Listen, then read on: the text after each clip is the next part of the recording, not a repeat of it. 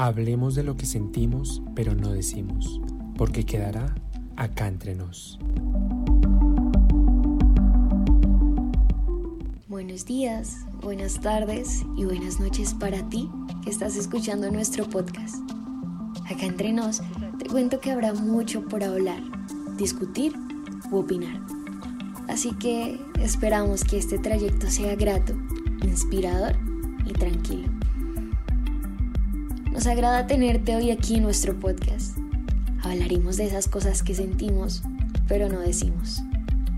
Conduce Juliana Benjumea, Valentina Bulla, Santiago Vázquez y Valentina García Casas. Bueno, Santi, yo quiero saber tú cómo te sientes hoy. Bueno, vale. Eh, hola a todas, a todos nuestros oyentes.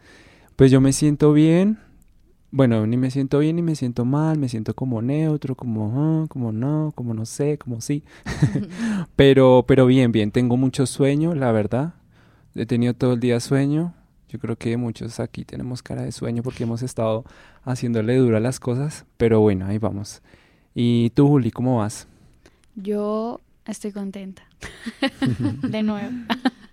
No, estoy súper bien, estoy súper bien. Entiendo, entiendo, porque algunas veces me he llegado a sentir así como eh, tipo piloto automático, como que estoy neutra, ni, ni muy arriba en mis emociones, pero tampoco tan abajo. Pero, pero sí, yo me siento súper bien y... Mm, sí, estoy contenta. Cuéntame, Vale, Uya, ¿cómo, ¿cómo tú te sientes hoy? Bien, pues afortunadamente hay salud y eso es lo más importante de todo. Pero sí bien, en resumidas cuentas. ¿Y tú, Val, cómo te sientes hoy? Bueno, yo también estoy como Juli, me siento feliz, estoy bien, como tranquila, animada y muy a la expectativa de qué vamos a escuchar en el capítulo de hoy. ¿Y tú? ¿Cómo te sientes? ¿Cómo ha sido tu día? ¿Cómo está tu camino ahora? Te brindaremos un pequeño espacio para que te respondas y te permitas sentir.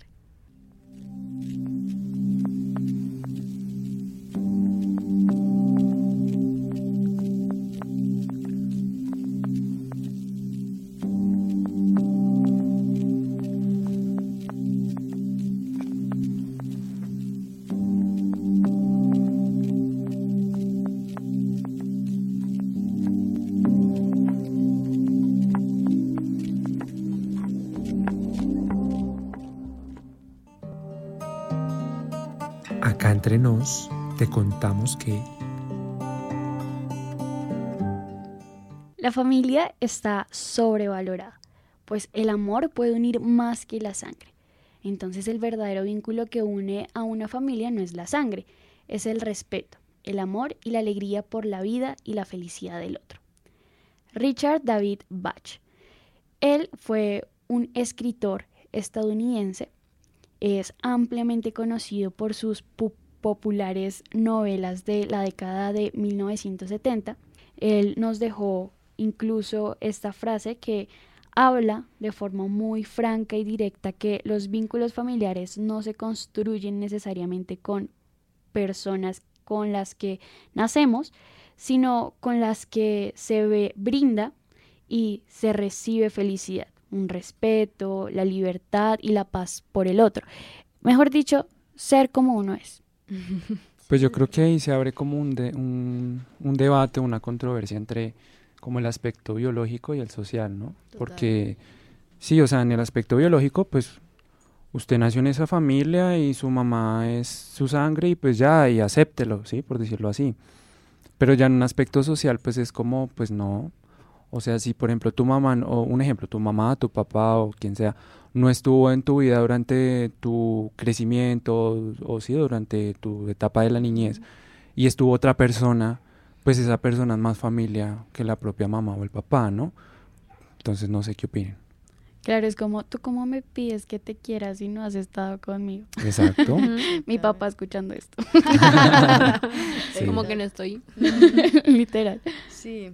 Sí, digamos que no podría estar más de acuerdo con la parte pues que, que menciona de, de ese vínculo sanguíneo, ¿no? O sea, creo que obviamente se viene muy arraigado y de la religión y todo este tema y que la familia es muy sagrada, pero pues también la familia se elige por ese vínculo que se empieza a crear, ¿no? O sea, lo que dice Juli, si yo no te conozco a ti, ¿cómo voy a generar cariño por ti si no sé quién eres? O sea, para, para mi vida tú no existes ahí. Entonces, pues también, digamos, también se reconocen las familias multiespecie. O sea, cuando alguien puede sentir incluso más amor por su perro, por su gato, por su mascota, que incluso con su papá. ¿Por qué? Pues porque si yo no viví con mi papá toda mi vida, pero con mi perro sí, pues evidentemente voy a tener un vínculo amoroso más fuerte. Sí, total, estoy de acuerdo con todos ustedes. Siento que por más de que tengamos la misma sangre, no quiere decir que yo los tenga que querer. Me pasa también, no con mi núcleo pequeño, pero sí como la familia amplia que uno tiene, que son tíos, primos, pues en general.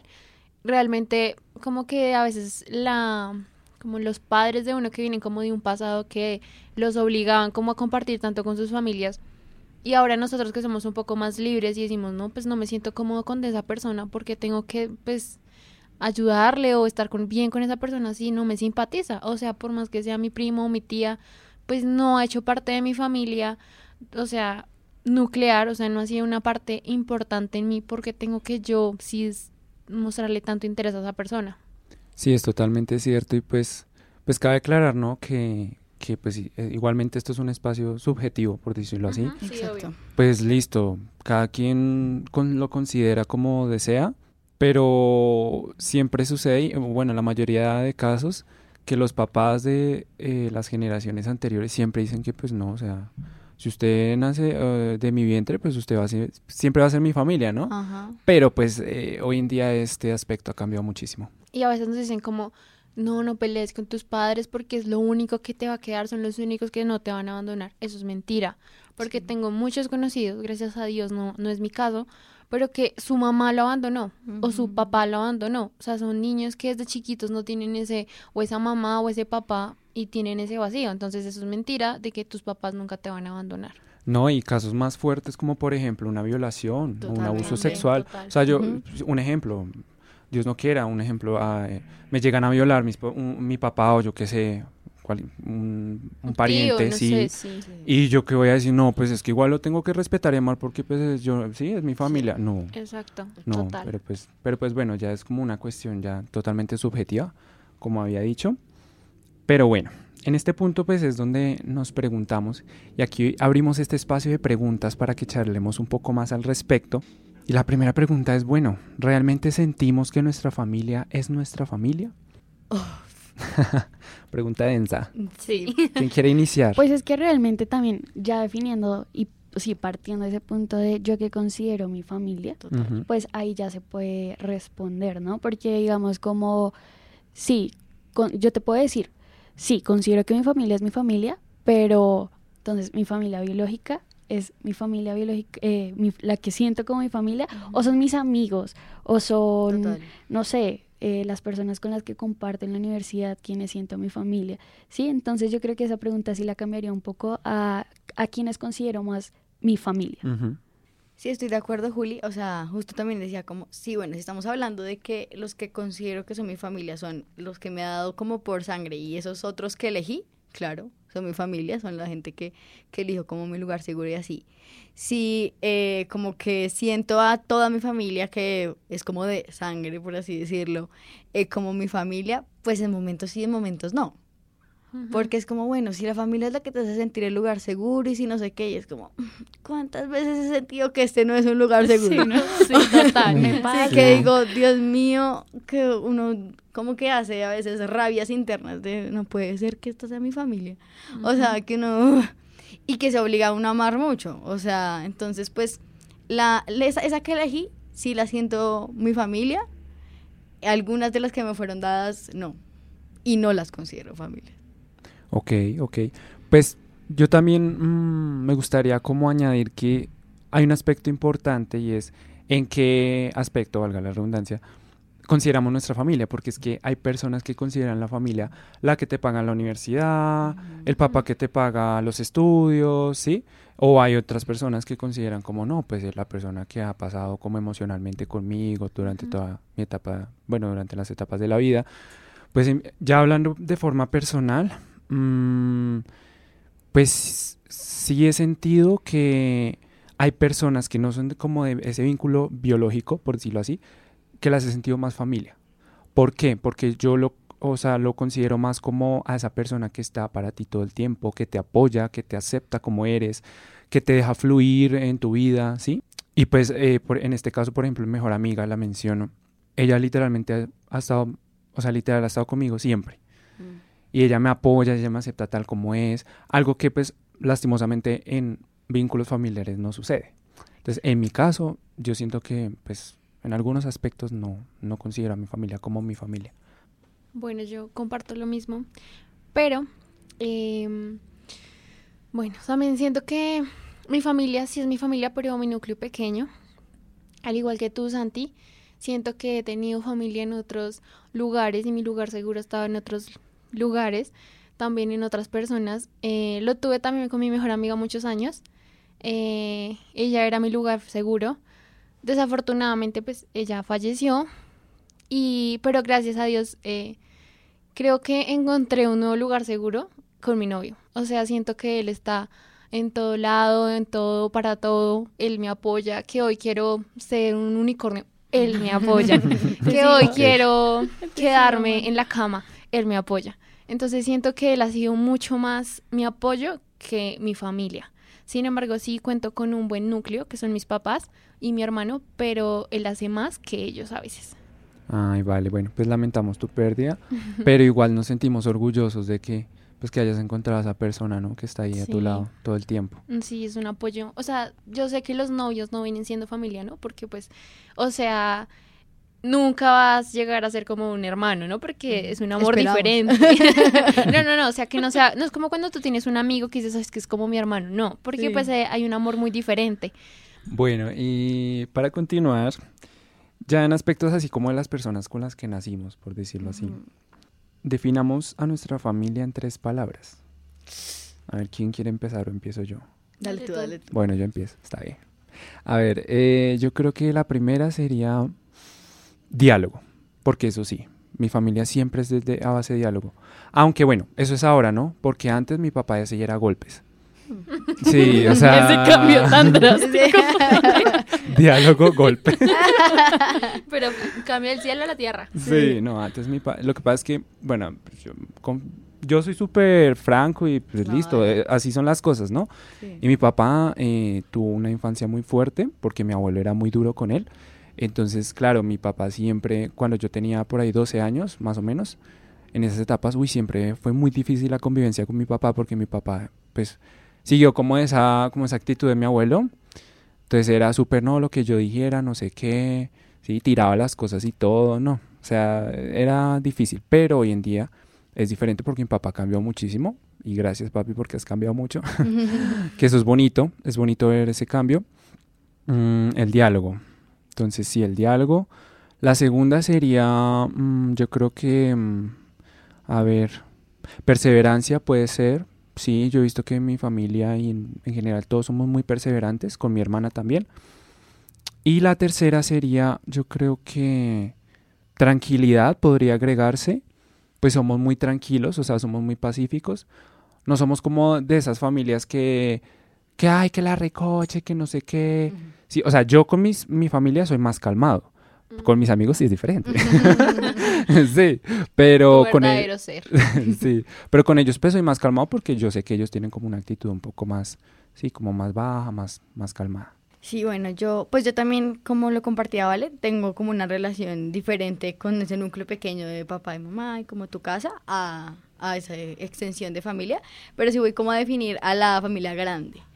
Eh, pues yo creo que mi familia sí es más recochera, lo que no sería tu familia, sí es un poco más así.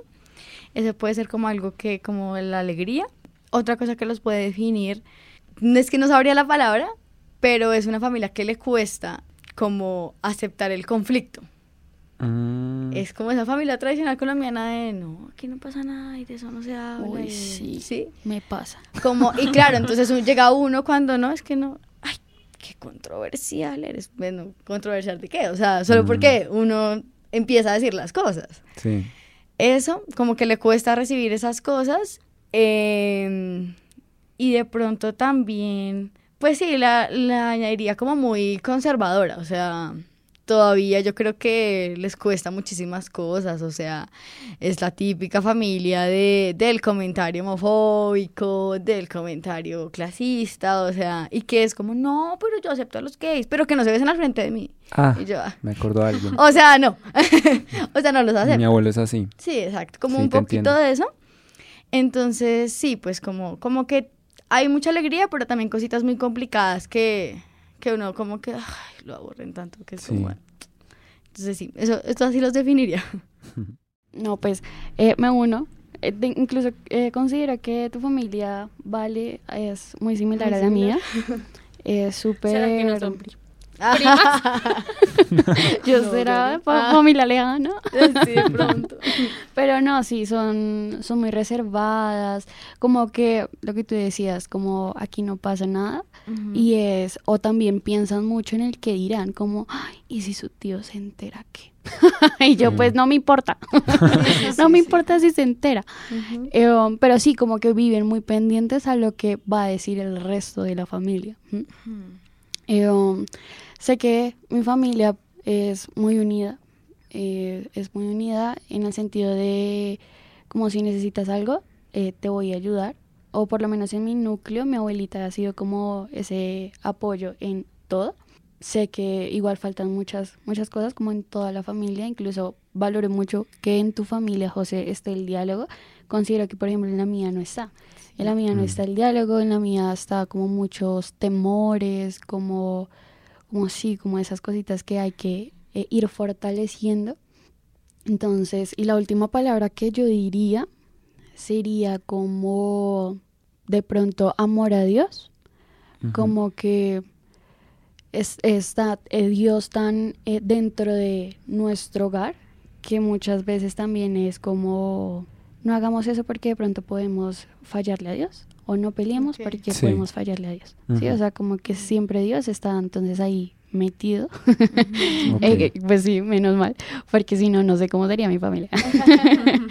pero, pero sí, como que sí hay cosas por, for- por fortalecer, pero igual sí sé que gracias a Dios, literalmente eh, se han reducido muchas cosas, ¿no? Como enojos, peleas y demás, como para seguir adelante.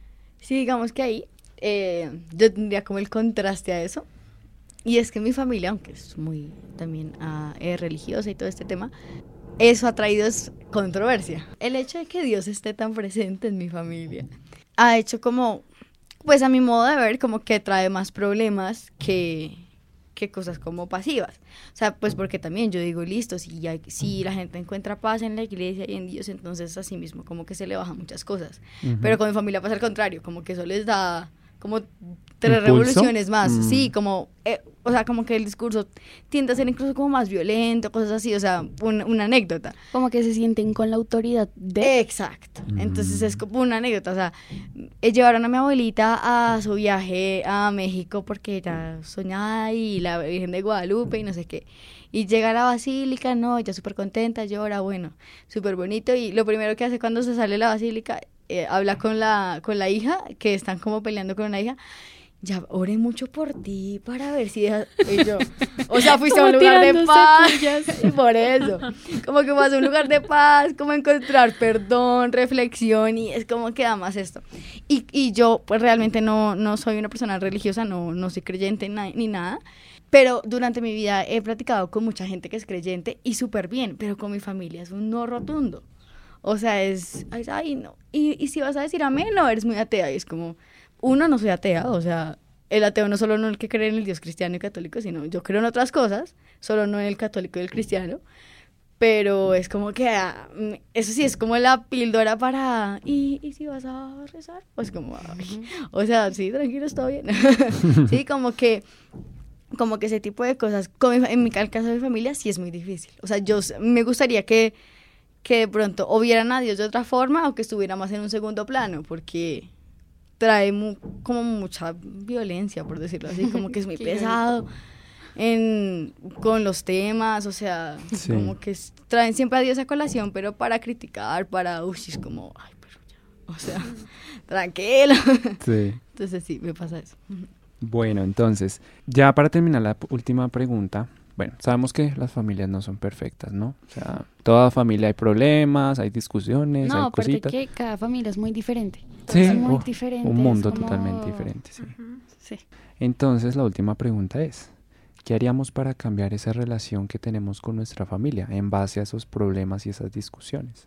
Bueno, pues yo, por ejemplo, mm, sí, es difícil, es difícil contestar esta pregunta, pero yo siempre he sido muy sincero en mi familia. O sea, es como lo que soy, lo que sí, o sea, yo he sido así. Yo soy esto, a mí me gusta esto, me gusta cómo me he visto así, esta es mi música y ya. Por ejemplo, sí, mi familia, mi familia es mucho de música gospel. Sí, a mí la música gospel me parece muy linda y muy bonita, ¿sí? Pero a mí me gusta todo tipo de música y ellos lo saben. Y ellos a veces son como, ay, pero a usted le gusta ese tipo de música y yo pues sí. Y ya. pero pues, o sea, afortunadamente a- se ha respetado, ¿no? Pero yo creo que es como hablar, o sea, como ser uno mismo, pero de forma muy consciente y también como muy apacible, ¿sí? Porque a veces como que creemos que no, que decirles a ellos de forma grotesca y dura, no, es que yo sea así, punto, y me vale hambre, pues no, tampoco. Pienso yo que es, es bueno también dialogar, el diálogo, o sea, creo que el diálogo es fundamental. Como que si, por ejemplo, el día de mañana hay un problema o queremos decirle algo a nuestra familia, tomar un espacio y hablar con ellos de forma calmada, de forma pacífica. No, padre, madre, tía, tío, hermana, yo pienso esto, todo, tomémoslo con calma y ya. Pienso que el diablo, el diablo, el diablo, adiós ahí. Dios mío. Pienso que el diálogo y la escucha es algo fundamental. Pues digamos que en mi caso eh, también he pasado como, como por muchas facetas dentro de qué hacer para cambiar como es- esas relaciones difíciles. Pues no sé, de pronto para alguien que nos esté escuchando, que esté pasando por esa misma situación o que le parezca muy difícil a veces lidiar con las ideologías que tiene su familia, la forma de pensar, los comentarios, porque las familias son la reina del vainazo, del, ay, pasi- comentario pasivo-agresivo, ¿no? Sí. Entonces, pues yo en algún momento sí fui muy como contestataria frente a lo que se decía y era no me parece y no sé qué, porque así soy en mi vida en general. Pero con la familia sí me pasaba mucho que a mí sí me afectaba, o sea, mucho, como que yo podía llegar cargada de rabia y lloraba cada que se discutía algo y que me- no me parecía el pensamiento de ellos. Entonces, pues cuando esas cosas de la familia empiezan a afectar como la salud mental de cierta forma, yo sí hay veces que si uno ya intentó el diálogo, que claro, siempre es del diálogo, obviamente yo pasé por la parte, o desde la más agresiva hasta el diálogo, hasta no, venga, no sé qué, y cambiemos del discurso y tal. Pero hay cosas que siento que no, no van a cambiar. O sea que, y no solo no van a cambiar, sino que uno también, como decirse, no tengo la responsabilidad de que eso cambie. Y como que cambié como el chip de mi cabeza y me sirve más decir como, listo, o sea, ya no, ya no va a cambiar a mi familia, no va a cambiar su pensamiento, no sus formas de ver. No me parecen, pero no los voy a hacer. Entonces, como que donde llevo esos mensajes, me voy más con mis primitos chiquitos. A mí me gustan mucho los niños en general. Y me voy más con, yo digo, bueno, a estos viejitos ya no les va a cambiar el pensamiento. Pero de pronto uno metiendo otras cositas en los más pequeños, tal vez pueda ser diferente. Entonces, porque pues puede sonar muy feo, pero digo, como hay cosas que uno, hay pensamientos que uno le quiere cambiar a las generaciones grandes y es, uno, no van a pasar y dos, pues en el- ellos ya están como más cercanos a como morirse, ¿sí? Es como, bueno, en algún momento esos discursos van a dejar de tener el poder que tienen Ujú. Enfoquémoslos en las personas que vienen. Entonces, pues, si el diálogo ya no funciona y si lo intentaron por muchos métodos, no se casen con peleas. Hay veces que hay que escoger las batallas. y si ya está afectando mucho su salud mental y eso es mejor como hacer oídos sordos y respirar profundo y O incluso cortar esas relaciones, También. en todo caso. Porque Totalmente. hasta qué punto tú puedes permitir eso, ¿no? Es como de poner Exacto. límites. Sí. Como yo Sí. respeto, pero ya cuando se empiezan a meter con contigo directamente Ujú. o ya te está afectando mucho como literal tu autoestima, tus Claro. emociones, incluso tu salud física, pues ya, o sea, tú puedes ser mi mamá, tú puedes ser lo que Exacto. hablábamos sobre las violaciones, o sea, Ujú. no porque seas tú mi papá, entonces yo voy a permitir todo. Sí, claro. Entonces a veces también cortar esos tipos de vínculos es también sano. Sí, sí, totalmente. Si la familia es abusiva, pues no. ¿Por qué? No, yo estoy de acuerdo contigo, vale. Muy de acuerdo. Pues porque sí, o sea, mm, a veces como que nos aferramos mucho a la familia, ¿no? Sí. y todo lo que hace la familia, entonces ya lo relacionamos con, la, con nuestra vida, ¿no? Con la experiencia. Pues no, no debería ser así. O sea, yo creo que uno, uno hace lo posible, ¿no? De llevar una buena relación, como pues en base a la pregunta, pues sí, llevar una buena relación y todo eso. Pero pues si ya llega un punto en el que pues las cosas no cambian, ni nada fluye, ni nada, pues pues nada, hacer caso omiso, porque pues qué más se puede hacer. Nosotros tampoco nos podemos matar la vida y dejar de disfrutar la vida, o bueno, de sí, de vivir, pues por personas que no van a cambiar. Sí. Lo que pasa es que eh, nosotros, los seres humanos, estamos constantemente, bueno, primero llenando esos tipos de vacíos que tenemos y lo hacemos con las primeras personas que llegan. En este caso, pues las personas que más tenemos cercanas a nosotros, pues es la familia, ¿verdad? Por eso es que al ser humano le cuesta tanto estar solo. Por eso es que no nos gusta sentirnos en soledad, no nos gusta compartir con nosotros mismos. Entonces, claro, como la primera persona que esté, pues estoy con esa persona sin importar qué.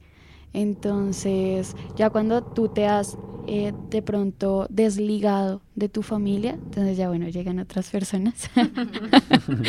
eh, los invitamos a escuchar el capítulo de rupturas amorosas. pero, pero sí, llegan otro tipo de personas para llenar ese de pronto vacío. Y es lo que también hemos venido hablando en cada programa, es como aprende de tu individualidad, conócete primero a ti mismo, eh, porque a veces lo que decíamos, no se ponen límites porque no, no tampoco no, no sabemos qué es negociable y qué no. Apoyo mucho lo que dice Juli y lo que decía Santi ahorita de romper los vínculos, ¿no? Siento que eso me ha ayudado muchísimo para, pues, como llevar una relación en paz con mi núcleo pequeño, alejándome de mi núcleo grande, dejando de contarles mis cosas, o sea, como que no sepan nada de mí. Pues sé que tengo que verlos en reuniones, pero pues no sé, es como el saludo, como el respeto básico. Pero más allá como de tener una relación con ellos, lo dejé hacer y eso ayudó mucho en mi núcleo pequeño. Eh, también siento que lo que sirve mucho para, para arreglar esta, esta, ¿qué? esta relación con mi familia es la paciencia. Mm. Lo que decía Vale también, como, bueno, ya no se puede hacer nada, bueno, tenerles paciencia. ¿Que quieren hacer esto? Bueno, pues yo no quiero, pero pues de alguna manera, pues uno los complace en algunas cosas, pero hay cosas que no. Entonces, con la paciencia uno pues les ayuda en lo que uno puede, pero cuando no se puede, pues ellos deberían entender que uno no puede. Pues sí, eso ya, ya en conclusión, como pues depende de cada caso, pues tratar de llevar las cosas lo mejor posible y si tratamos de, de como de cambiar el rumbo o no, pues bueno, ya eso es decisión de el destino y la vida. A veces es difícil hablar. Por eso te invitamos a escribir para sanar.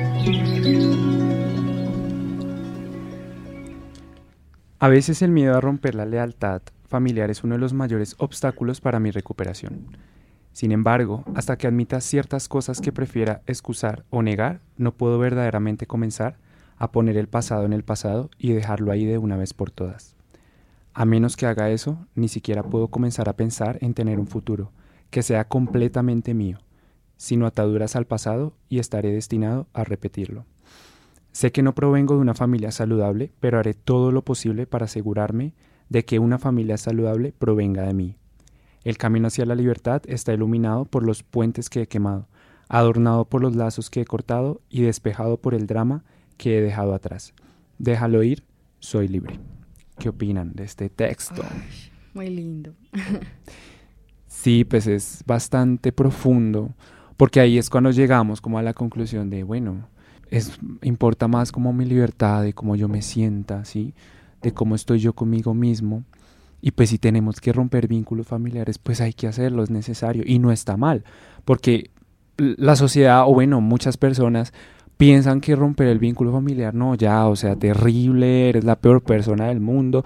No, está bien, pues porque pues estás pensando en ti, te estás dando prioridad y no es ser uno egoísta. No, realmente no, porque pues simplemente uno se está dando ese espacio y ese primer puesto. Claro, aparte, algo que es muy curioso, siento, y es que la familia se tiende a escandalizar demasiado cuando uno dice, no, es que a este amigo lo considero más familiar que mi abuela, a, a esta persona, a mi novio incluso, con él encuentro más paz que con mi papá, un ejemplo y se escandaliza mucho porque cómo es alguien fuera de tu familia y es como, igual una familia se formó desde ahí, o sea, si nuestros papás que eran desconocidos y ellos que fueron, se unieron y crearon esa familia, entonces, ¿cómo pensar que por qué escandalizarse por eso que pasó, o sea, que naturalmente pasa y así se forma una familia?